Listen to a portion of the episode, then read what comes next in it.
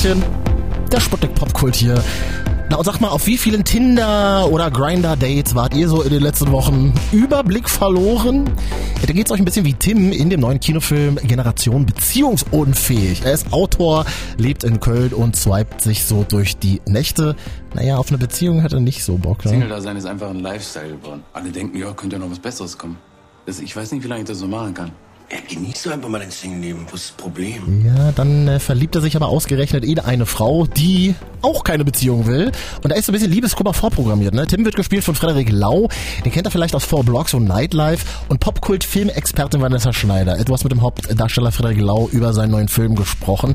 Kennt er diese Unentschlossenheit auch? Ja, schon, aber jetzt nicht von sich selbst. Er hat nämlich mega jung geheiratet. Mhm. Aber natürlich in seinem Freundeskreis gibt es so einige Kandidaten. Deswegen habe ich auch den Film gemacht, weil ich da so viele Freunde, die genauso in dieser Misere irgendwo stecken, sich dann irgendwie auch nicht zu trauen oder die ganze Zeit irgendwie nur auf Oberflächlichkeiten irgendwie sich zu äh, reduzieren oder sagen, ja, guck die mal an. Und es ist halt immer so dieser Drang, vielleicht kommt da noch was Besseres. Und ähm, ja, ich glaube, dass es ein ganz großes Trauenthema ist, sich dann nicht zu entscheiden zu wollen, weil man denkt, vielleicht, vielleicht kommt da noch irgendjemand oder so. Mhm. In Generation beziehungsunfähig geht es aber auch nicht nur um Liebesbeziehungen. Seine Figur Tim muss auch in Freundschaften lernen, sich zu öffnen und über seine Gefühle zu sprechen. Oh, und klappt das? Ich sage mal so, es gibt Anlaufschwierigkeiten, aber in einer wirklich sehr schönen Szene sieht man Tim, wie er einem Freund eine Sprachnachricht schickt, mhm. nur um ihm zu sagen, dass er ihn gern hat und an ihn denkt. Das fand ich total rührend. Ein sehr einfacher Trick, sagt Frederik Lau, den er schon höchstpersönlich getestet hat. Lustigerweise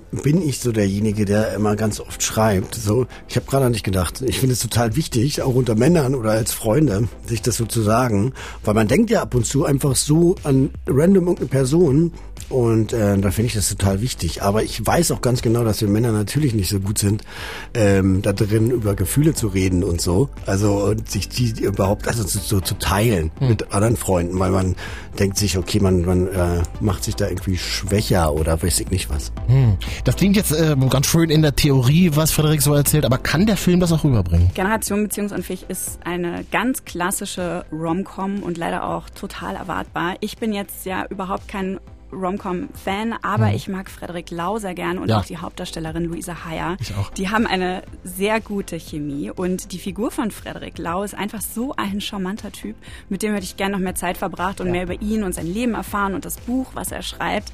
Und auch der Soundtrack von dem Film ist super. Da sind Anne Mai Kantereit mit ihren Single-Hymnen ganz prominent gefeatured. Das passt also sehr gut zusammen. Ja. Es ist kein deeper oder besonders schlauer Film, aber wer Fan ist von Matthias Schweighöfer Film und von Freddy Lau, der kann mit Generation beziehungsunfähig nicht viel falsch machen. Ja, oder wer mal laut im Kino an Mai Kantereit hören will, warum nicht? Und jetzt auch bei uns im Sputnik Popcode aus dem Film Generation beziehungsunfähig läuft ab nächster Woche im Kino.